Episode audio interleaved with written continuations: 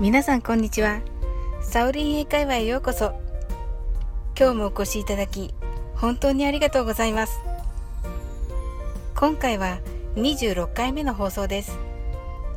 いつもいいねやフォローをありがとうございます。大変励みになっております。この番組はお好きなことをしながら耳だけこちらに傾けていただく聞くだけ英会話をコンセプトにお送りしています。ゆったりと気軽な気持ちで楽しく聞いてくださいね。それではイメージしてみてください。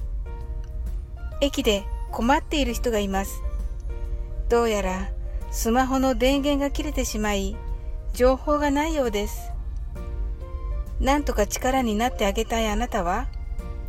海外の方の行き先を路面図を指さしながら説明しようとしました。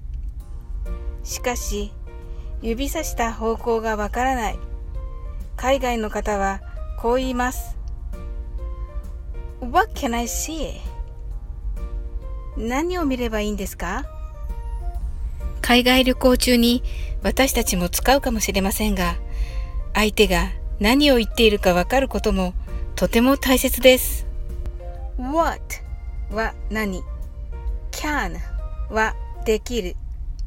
I は私 see は見るです。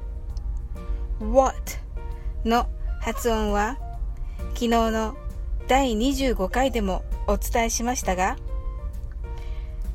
友達を後ろから背中を押しながらわっと驚かせるときに使うわに近いです。can と I は can I と続けて発音してください。ですので、can I ではなく can I と聞こえます。she はまず笑顔を作って息とともに she と発音してください。それでは練習してみましょう。はじめはゆっくりです。What can I see? 次は早く What can I see?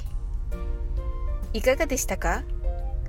これは日本語で北海道にある稚内市の稚内市に聞こえます完全にダジャレですが一緒に練習してみましょう What can I see? What can I see? 面白いですね。かなり What can I see? に聞こえましたね。こんなの簡単だよという意味のわけないしにも聞こえますね。わけないしのような感じでしょうか。今日はダブルダジャレの What can I see? でした。いかがでしたでしょうか？今日も楽しく配信させていただきありがとうございます。またどうぞ気軽にお越しください。いつでもコメントしてくださいね。